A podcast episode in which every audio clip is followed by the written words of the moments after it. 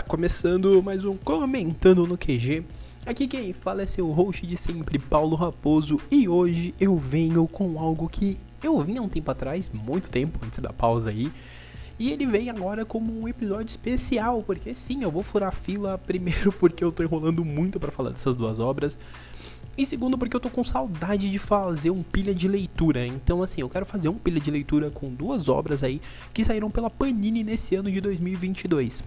Mais precisamente, as obras que eu falarei hoje são as obras Missão Família Yosakura e Blue Period. Sim, eu vou falar de duas obras que são de maio, porque eu só vim lê-las recentemente e é isso. Tá, então assim, é basicamente isso. Já deixando adiantado que serão apenas análises referentes aos primeiros volumes de cada obra, porque são eu, é apenas o que eu li. Panini, se estiver ouvindo isso e quiser mandar as outras edições, eu super aceito.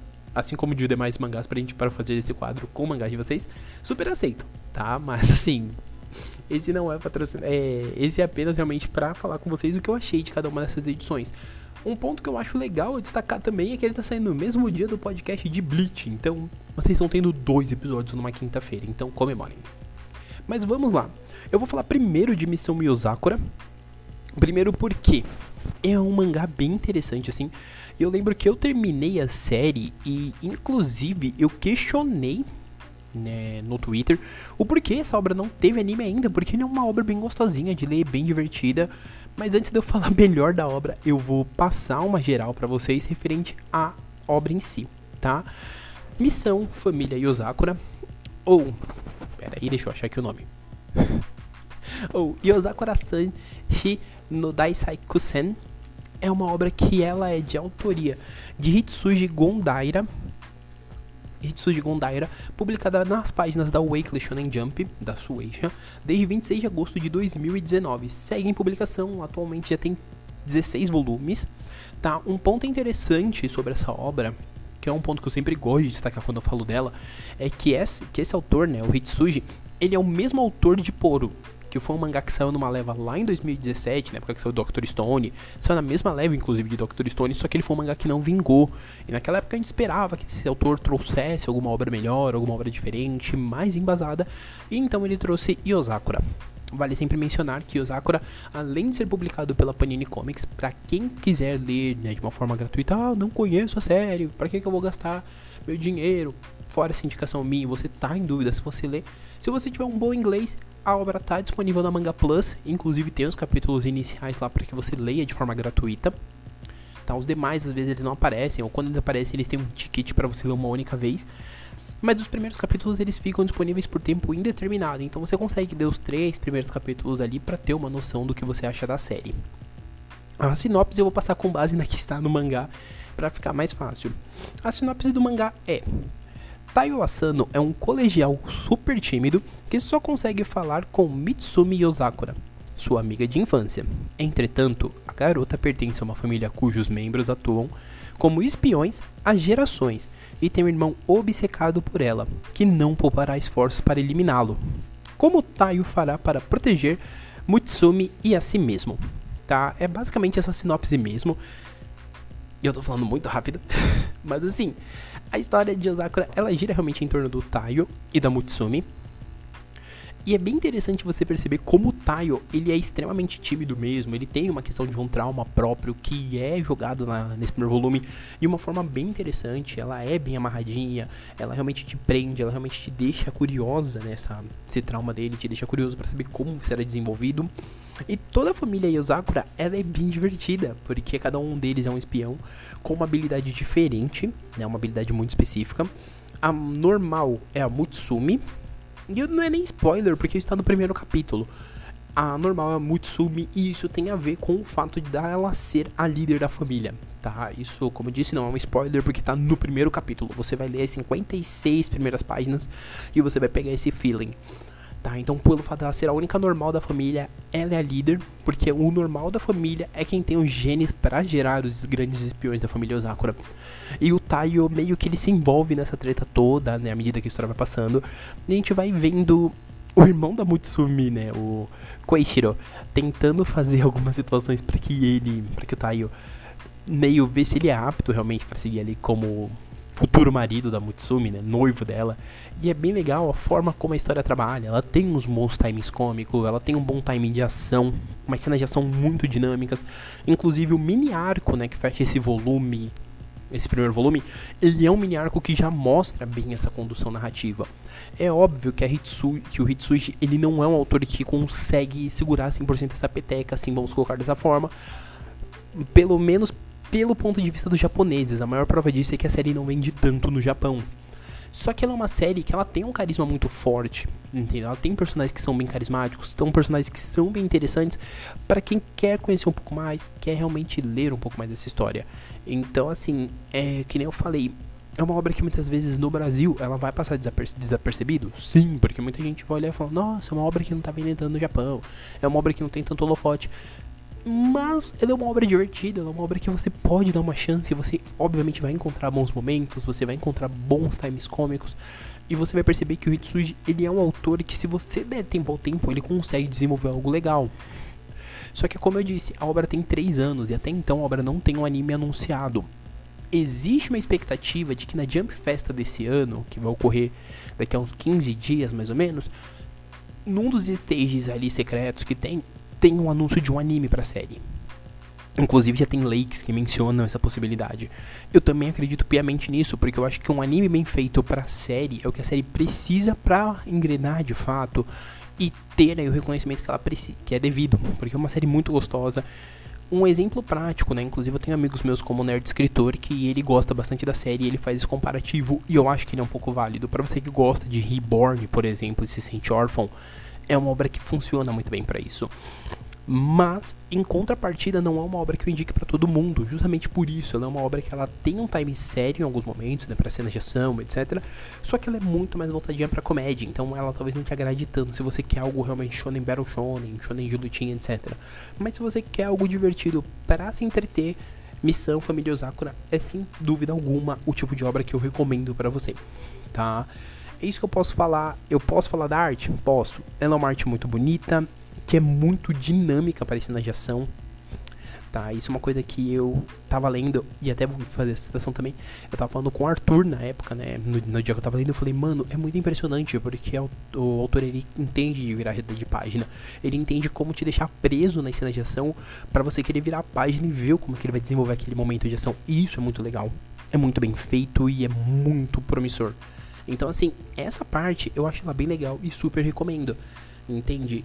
Agora, para quem tá procurando outro tipo de obra, talvez não seja o seu tipo de obra, mas se você quer uma coisa descompromissada, se você gosta de Reborn ou histórias no mesma, na mesma pegada, aqui para você é o seu tipo de obra, vai na fundo que você vai gostar bastante. Como eu disse, ah, eu não quero gastar o preço de capa, pode procurar, que às vezes você vai encontrar promoção na própria Panini mesmo, quando tem live de anúncio, etc tem geralmente promoções, mas se mesmo assim, sabendo que tem desconto, etc, você não quer pegar o físico sem ler alguma coisa e você tem um bom inglês, dá uma lida na Manga Plus.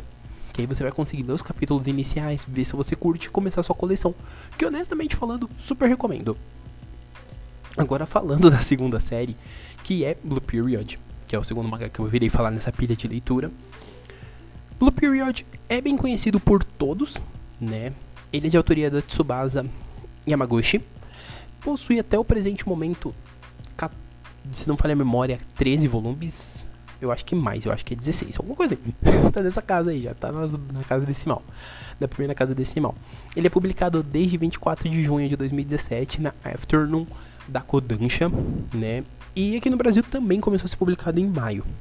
A sinopse é: excelentes notas e sociável, porque esse estudante colegial popular que ama beber, fumar e sair à noite, e parecia estar satisfeito com sua vida, despertou para a alegria de pintar. A história de um jovem vestibulando que está dando tudo de si para entrar na Universidade de Artes começa aqui. Cara, sobre o período, muito provavelmente essa é uma das obras que todo mundo conhece.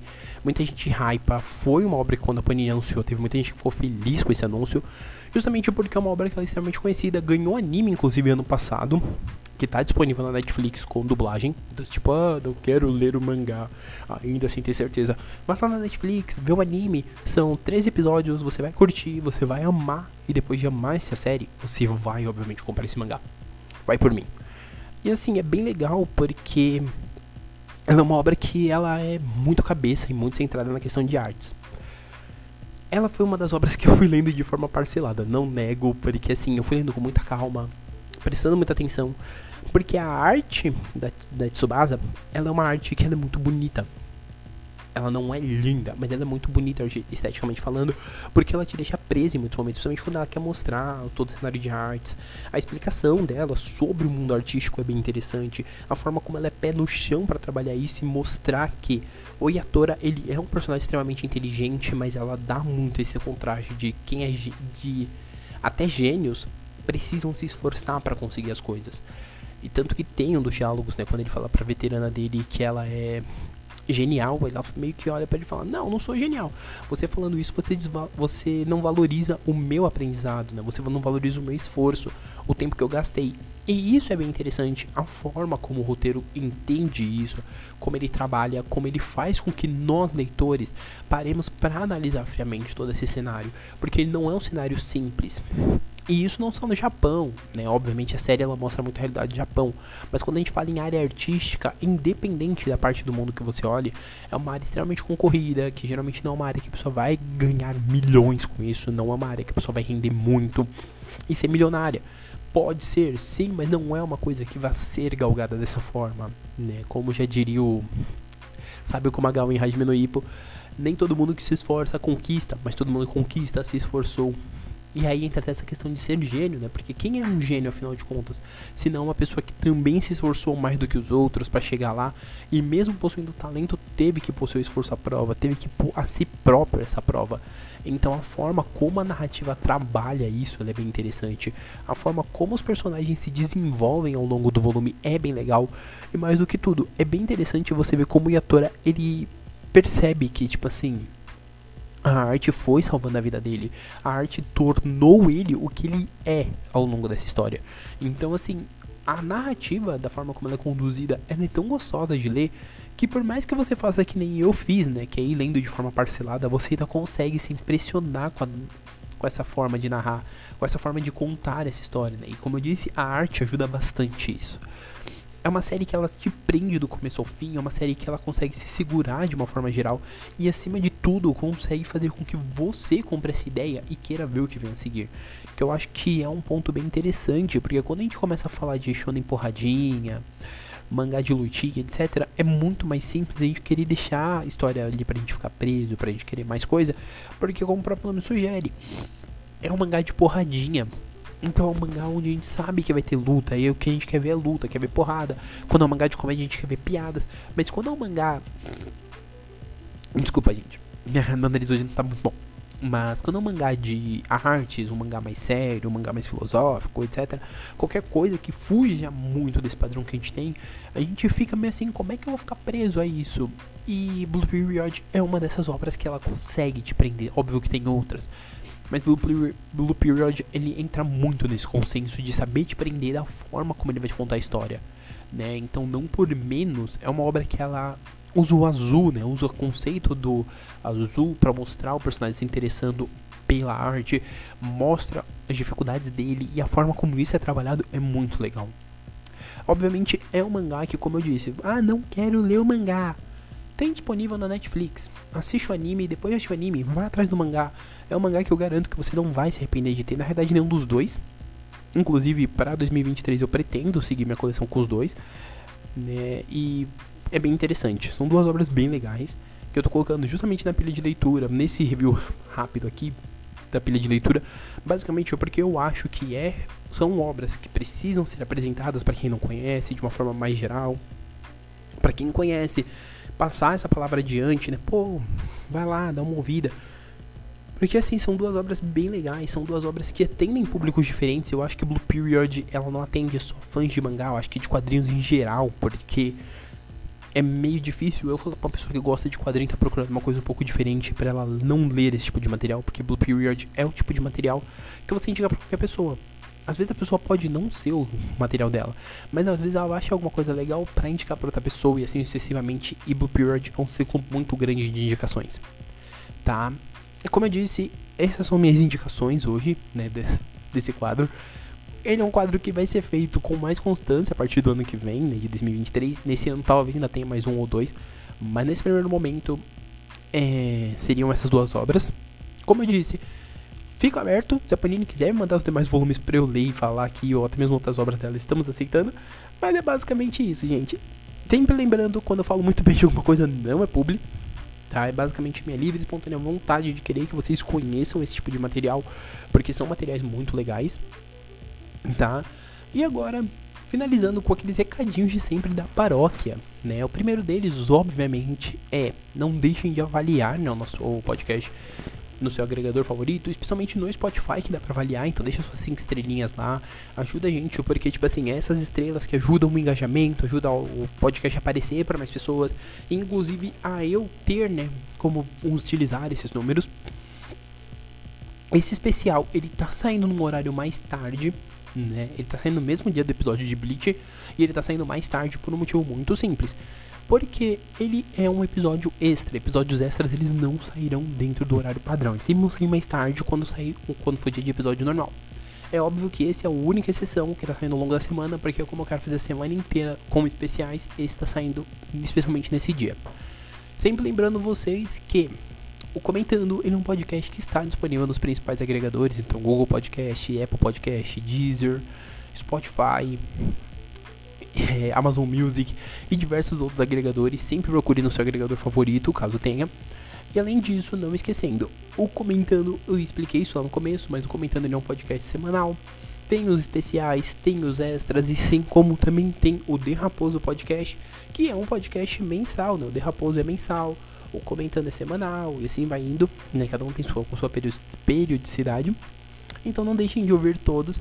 Indiquem um podcast para cada um, para um amiguinho, porque assim, vocês indicando cada um para um amigo, esse amigo custando, indicando para outro, a tendência é que o podcast cresça e eu vai, vocês vão conseguindo me sugerir mais pautas.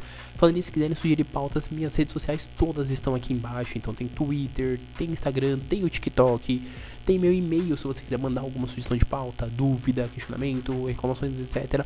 Então assim, mobilizem-se bastante, podem vir conversar comigo. Eu não mordo, apesar de parecer que mordo, tá? Então venham. Lembrando que a data que esses podcasts estão saindo dessa semana são data, a data da CCXP. Eu estarei lá no dia 4, então se você está ouvindo isso entre o dia 1, que é a data que está saindo esse episódio, até o dia 3, o dia 4 pela manhã, eu estou na CCXP. Se você quiser, for pra CCXP e quiser me encontrar lá, podemos nos encontrar, pode me falar comigo, eu não mordo, tá bom? Mas assim, por hora é isso, um abraço e nós fomos!